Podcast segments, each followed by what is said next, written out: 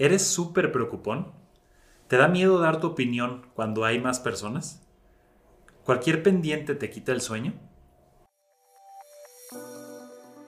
Bienvenidos a este podcast. Soy Raquel Fuentes y en este espacio hablaremos desde un enfoque psicológico de todas esas cosas que te preocupan, te inquietan o te impiden sentirte bien. Porque recuerda, no estás loco, estás vivo.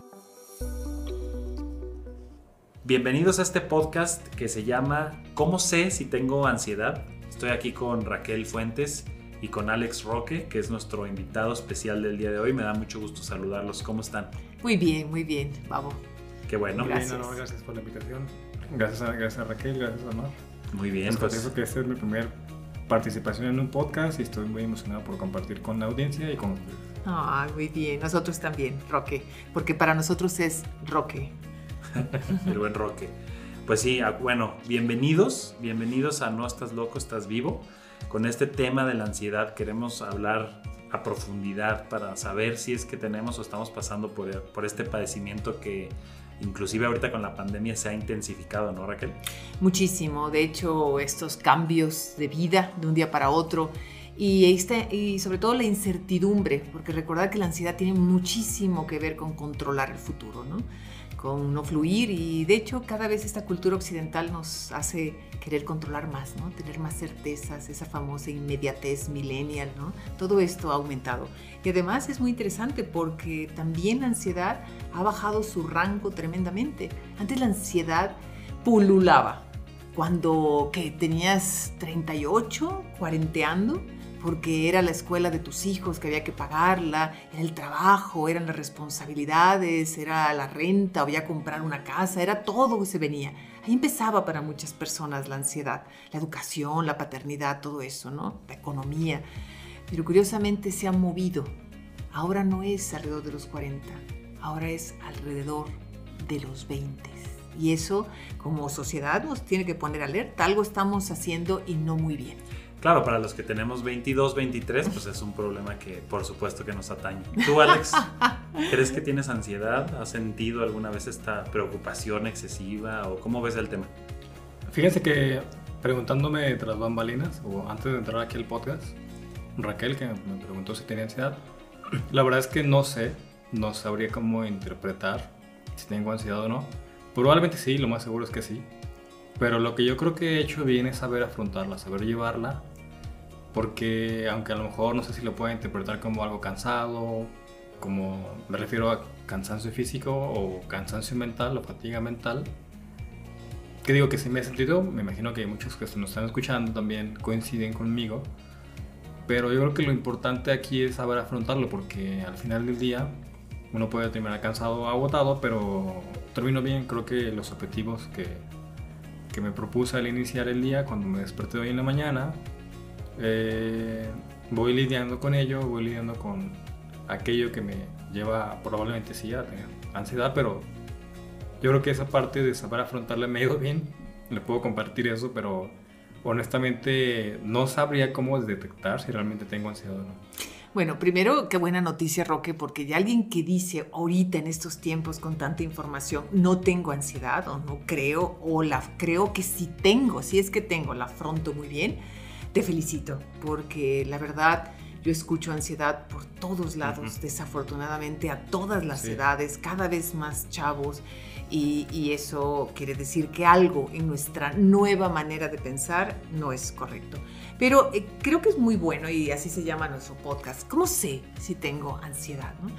Y hace un momento dijiste, Roque, esto de, de llego cansado, pero cumplí bien mis cosas y esto, la, el cansancio no es precisamente ansiedad. La ansiedad y de tanto pensar por la ansiedad sí nos cansa, pero es un cansancio mental que nos da, que no sabemos cómo parar la mente, cómo ya está agotada nuestra mente, es como si diera vueltas nuestra cabeza. Entonces es otro cansancio. Pero pues aquí con todo gusto podemos ver y Babo me va a ayudar porque es un experto en el tema también. Me va a ayudar ¿Cómo saber si tenemos ansiedad? Yo les podría decir, el primer síntoma es que nos preocupamos mucho, no fluimos. Oye, ¿y si esto? ¿Y cuándo se irá a acabar esto? Y me empiezo a decir, no, pues quién sabe. Oye, ¿y la vacuna irá a ser capaz de que nos va peor? Eh, ¿Qué más? Oye, y el trabajo, y la economía, y esto, y lo otro, y yo, y mi relación de pareja, y mis hijos. Y nos vamos a buscar en el futuro todo aquello que nos puede dar miedo que no salga como queremos. Entonces, eso, nos detiene a hacer, hacer, hacer, otras actividades. Bueno, estar preocupados nos arroba la vida, nos, porque en lugar de gozar lo que estoy viviendo ahorita, y ahorita tengo salud, y ahorita mis hijos están bien, y ahorita tu novia está bien, y ahorita tu pareja está bien, y ahorita tengo comida, y ahorita, ahorita tengo trabajo, y ahorita tengo salud, y eso es lo que realmente estamos viviendo, pero si bien la preocupación nos lleva a escenarios terribles que ni siquiera estamos viviendo. Y nos desgasta, ¿no? Porque yo pensaba cuando estaba más joven que el estar pensando y planeando tanto era como una habilidad. Y me di cuenta con el tiempo que esto más bien me, me llevaba a más preocupación, a más tensión, a más miedo, a generar más miedo y si pasa esto, entonces en el escenario aquello. Y ya después hasta mi cuerpo lo estaba experimentando, ¿no? Mover el piecito este, todo el rato, o sea, como si fuera a arrancar el pie. Y luego las uñas, ¿no? También así como que la, ansiedad de estar moviendo las manos, este, estar rígido, estar tenso. Eh, pues yo no lo detectaba, ¿no? O sea, yo pensaba que era la actividad mental normal, ¿no? Pero a lo mejor estaba pasando por una preocupación excesiva eh, por una tensión, eh, por dormir mal. O sea, yo empecé a ver que estaba pasando como estos síntomas que ya después supe que fueron ansiedad, porque realmente yo no lo autoobservaba. O sea, me lo tuvieron que decir, oye, a lo mejor estás pasando por ansiedad, ¿no? Te cuesta trabajo dormir. O sea, yo era de los que me acostaba y decía, bueno, pues, a ver, voy a pensar en los pendientes de mañana, ¿no? Y ya después me dijeron, no, no, no, ya cuando te acuestas es para pues descansar, ¿no? Y no, yo no descansaba, yo me empezaba a darle vuelo y pues me fui dando cuenta que sí empezaba a acumular esta ansiedad o preocupación. Claro, y de hecho ahorita muchas personas que dicen que es que yo soy bien desvelado, es que me acuesto tarde, no sé ni por qué, pero alargo para dormirme, me... y mucho es por el miedo a no poder dormir, el miedo a acostarse en la cama y a que te den vuelta todos los pensamientos, el miedo a que te dé la una, dos, tres de la mañana sin dormir, entonces creen que no se dan mucho cuenta, pero este desvelo tan solo es para no enfrentar este miedo de no dormir. Pues Roque, aquí tenemos ya dos, tú dinos, ya tenemos esta preocupación del futuro así como crónica y ya tenemos lo que nos dijo Babo, ¿no? Esta tensión en el cuerpo, en la mandíbula, en las manos, en los dedos, en las uñas, el, el, el sentirlos hasta rígidos en el cuello, este no poder dormir eh, este, mover el piececito, taca, taca, taca, taca, taca, taca, que muchos dicen, no es normal, no, no tengo ansiedad. Si tú mueves el pie, así tiqui, tiqui, tiqui, tiqui, cuando cruzas el pie o cuando estás algo, eso es ansiedad.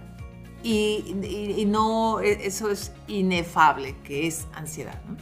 Que yo creo que también depende por etapas. Digo, te hablo desde mi punto de vista, por supuesto yo recuerdo que cuando fui estudiante universitario, por allá del 2007 al 2012 aproximadamente, de cuando iba a la aula y, al centro universitario, en aquel entonces sí coincido con algunas cosas. Pensaba mucho a futuro, de hecho. Pensaba mucho que cuando iba a salir de la carrera, cuando me iba a poner a trabajar, las prácticas profesionales. Y mucho de eso, ahorita con lo que me comenta Raquel, me teletransporta al pasado, en donde sí coincido completamente con algunos puntos, y, pero creo que fue hasta cuando ya salir de la carrera.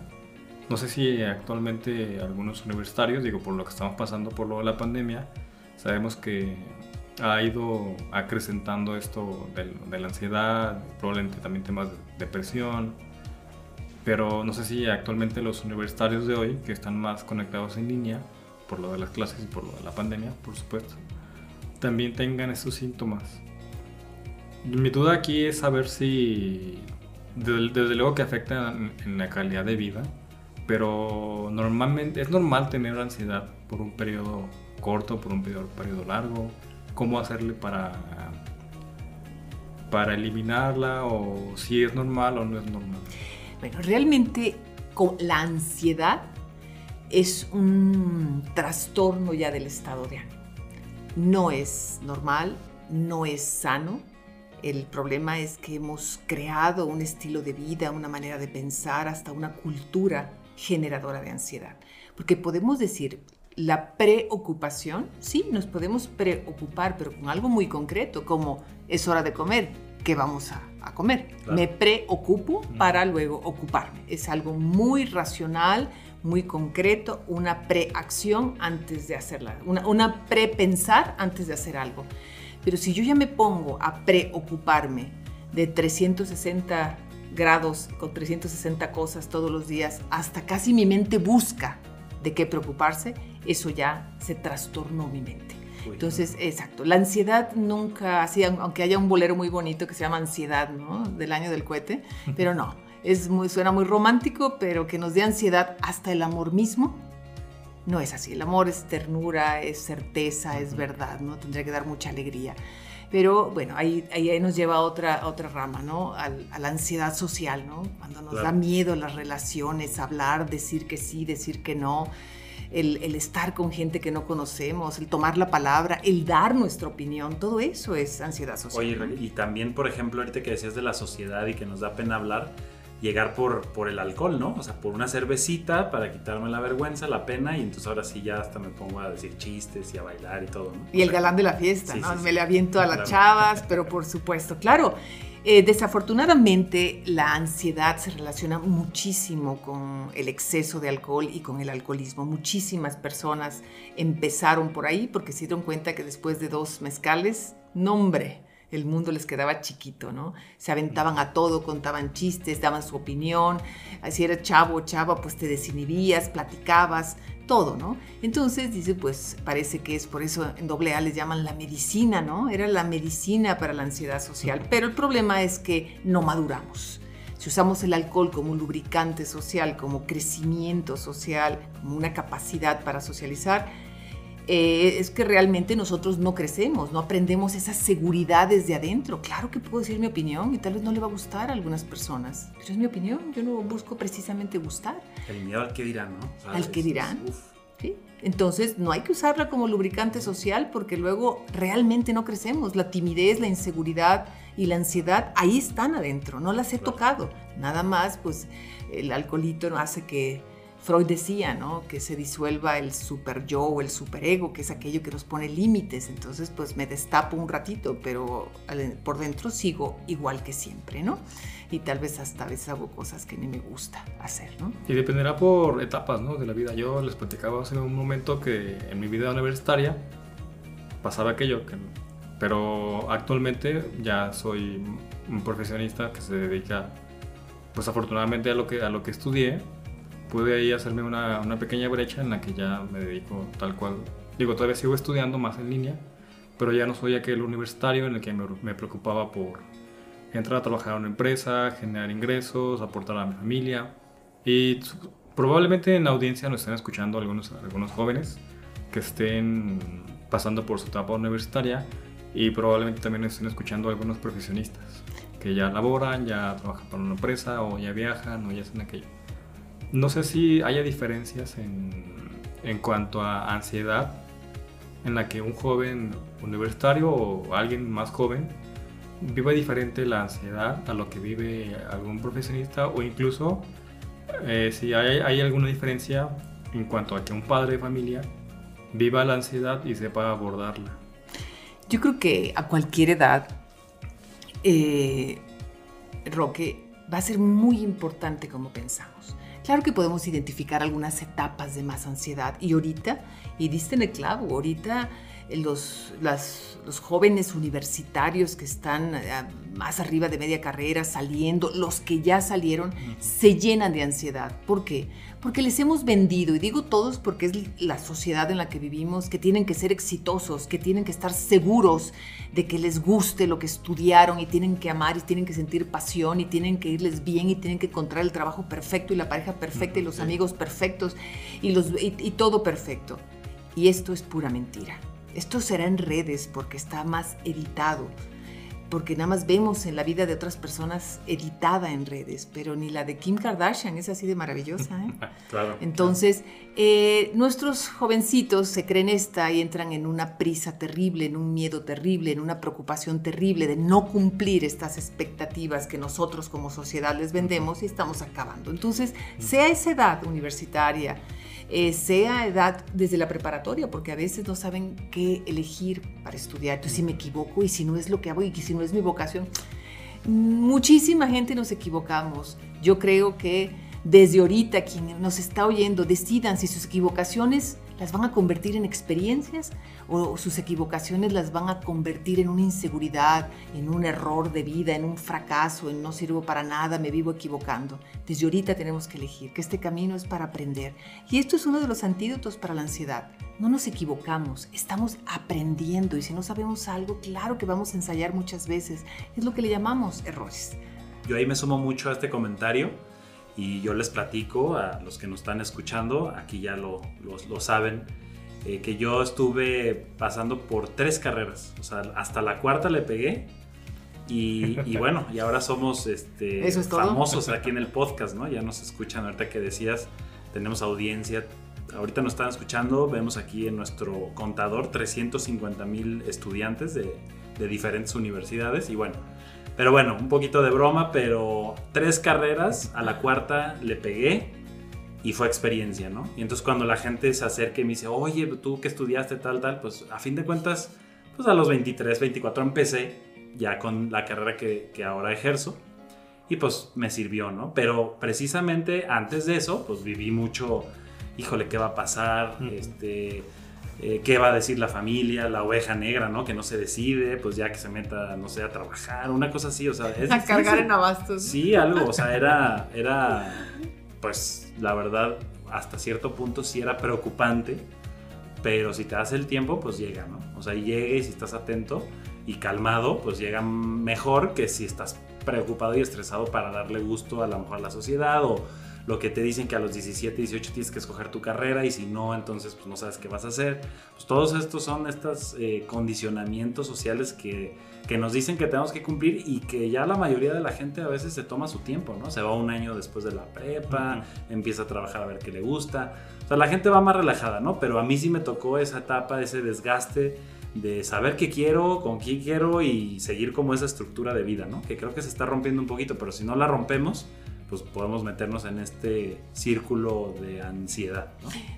Claro, y creo que a, lo que comentan, cualquier edad es buena para la ansiedad si seguimos pensando así, si seguimos queriendo complacer a los demás, si no retamos esos aprendizajes que hemos tenido desde chicos y que a nadie le han funcionado, pero ahí dicen por ahí que el, el ser humano es el único animal que comete el mismo error dos veces y yo diría 20 veces o toda su vida, ¿no? Sigue creyendo en lo mismo, aunque no le salga, aunque no sea feliz.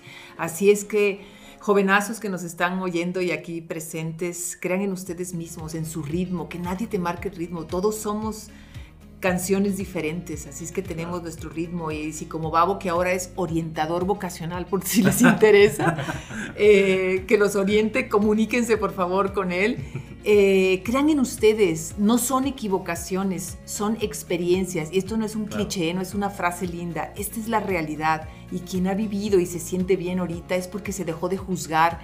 No es, ¿Por qué creen que nos llamamos no estás loco, estás vivo? Porque es eso todo, todo lo que has hecho está bien, hasta cuando te has equivocado y Ay, me siento mal y metí la pata y quién sabe qué hice. Para nada, olvídate, estás aprendiendo.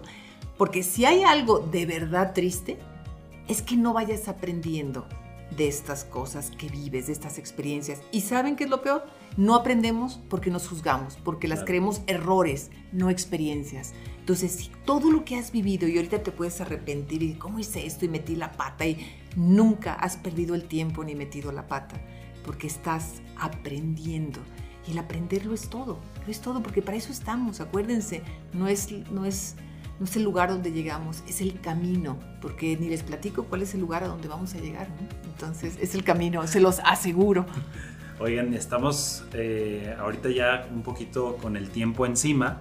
Me gustaría, Raquel, si nos puedes ayudar con algunas, algunas recomendaciones. Si es que si es que sí tenemos ansiedad, si es que sí estamos pasando por estas preocupaciones o cómo relajarnos. A lo mejor no estamos en este trastorno tan profundo, pero tenemos algunos principios, algunos temas que, que nos quitan esta tranquilidad.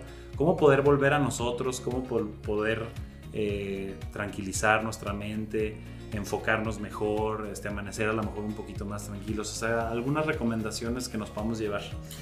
Con todo gusto. Y creo que la primera, y así se lo digo a mis pacientes, lo primero es como identificar esto.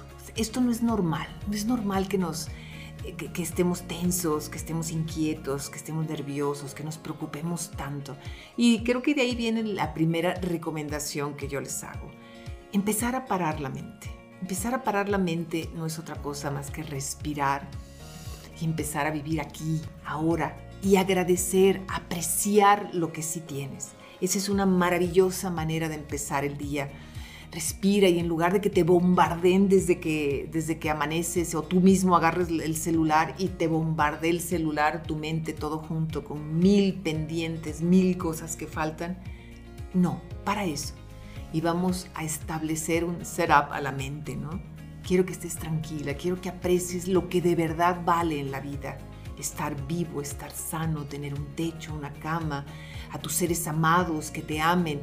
Y no es poca cosa, y no crean que esto no es terapéutico, es altamente terapéutico. Ahorita la psicología positiva es poderosísima, porque si no nos vamos a nada más, busco medicamentos eh, o busco tranquilizantes, no. Hay que buscar desde dentro de nosotros no perder este equilibrio y que es empieza siempre en la mañana con agradecer, con apreciar, luego con estar presente. Todavía no prendas la computadora de tu mente, todavía no. No, es que a mí me sirve mucho bañarme y estar pensando, manejar y estar pensando, desayunar y estar pensando. No es cierto. Y si te sirve mucho, te sale muy caro, porque te estás, estás entrenando a tu mente a que no pare, a que no comas, piensa, no te bañes, piensa, no manejes, piensa, no platiques, piensa y piensa en tus problemas, eh, entre paréntesis, todo lo por lo que no tienes control. Todos los problemas los hemos traducido en todo aquello que no tenemos control. Así es que ahí empieza la segunda recomendación. En realidad no tenemos control de nada, de muy pocas cosas en nuestra vida. Entonces soltemos esa ilusión de control, confiemos en la vida, confiemos en que va a suceder lo mejor, otra cosa no nos sirve y lo que sí, en el presente y ahorita hagamos lo que nos toca, lo mejor que podamos, la mejor persona que podemos ser. No hagamos dagas a todo mundo, porque las vamos a vivir de regreso. Y no de las mismas personas, de otras, para que sea más creativo y nos agarre de sorpresa. Portémonos bien. Y bien es valores, porque nada más, y dices, bueno, ¿esta de dónde, de qué convento la sacaron? De ningún convento me sacaron, eso se los aseguro sino no hagan cosas que luego no les gusten y se metan en problemas porque ahí empieza otra vez el círculo de la ansiedad, porque hice esto y la culpa y la preocupación. Entonces, suéltense a la vida, al fluir de la vida, confíen en ustedes. No hay equivocaciones en la vida, todo es perfecto, eso lo tenías que vivir, lo tenías que aprender y ahí empezamos a soltar la ansiedad. Entonces tenemos esto de confiar en ti, de fluir, de agradecer desde que inicia. Y claro, si sabes meditar o quieres empezar a meditar, hazlo. Hay una meditación maravillosa que nosotros hacemos aquí en el centro, que es mindfulness, que es precisamente para la ansiedad y la depresión. Y que hace nada más respirar y volvernos a centrar una y otra vez en nuestra respiración. En lugar de que nuestra mente se vaya a mil preocupaciones, es regresar ahí. Y creo que aquí la dejo porque esas son las primeras tres buenas para la ansiedad. Sí, sí. Aparte nos dejas... Eh pendientes de más recomendaciones para los siguientes podcasts que armemos también de estos temas. Alex, ¿quieres comentar algo? Sí, yo con lo que me quedo y que creo que he estado haciendo bien, ahorita que escucho a Raquel, es vivir el presente. En mi etapa universitaria vivía mucho en el futuro y eso creo que me llenaba, me llenaba muchísimo de ansiedad. eso es. Y en algún punto, no sé en dónde, en, en, algún punto de mi vida... Te volviste monje. Me volví monje. Y pues prácticamente vivía el presente. Y me refiero a que escuchaba el viento, eh, los pájaros, eh, las aves. Me refiero a las aves, por supuesto, no vayan a tomarme, mal. No, no, aquí, aquí todos somos... Este, Muy bien pensados. Pero vivía... Era lo que yo, lo que yo lo aprendí, bien como, como tú dices Raquel, aprendí de ello. No vivir tanto en el futuro aprendí a situarme en el presente y creo que me ha funcionado. Perfecto, pues esta transmisión maravillosa desde nuestro monasterio de You Happy. Sí, sí, aquí los monjes, ya hablamos todos. Y bueno, pues la verdad yo sobre el control y sobre el futuro leía ayer una reflexión muy bonita, se las quiero compartir, que dice que no puedes cambiar el viento, pero sí puedes preparar las velas para navegar. Y creo que tiene mucho que ver con esto, ¿no? Hay Claro. muchas cosas que no dependen de nosotros, pero que sí nos podemos preparar, como decías, a hacer el máximo esfuerzo. Y bueno, pues me dio muchísimo gusto estar con todos ustedes, eh, con todos los que nos están escuchando. Y bueno, pues aquí nos vemos pronto y recuerden precisamente por qué estamos aquí, porque no estás loco. Estás Estás vivo.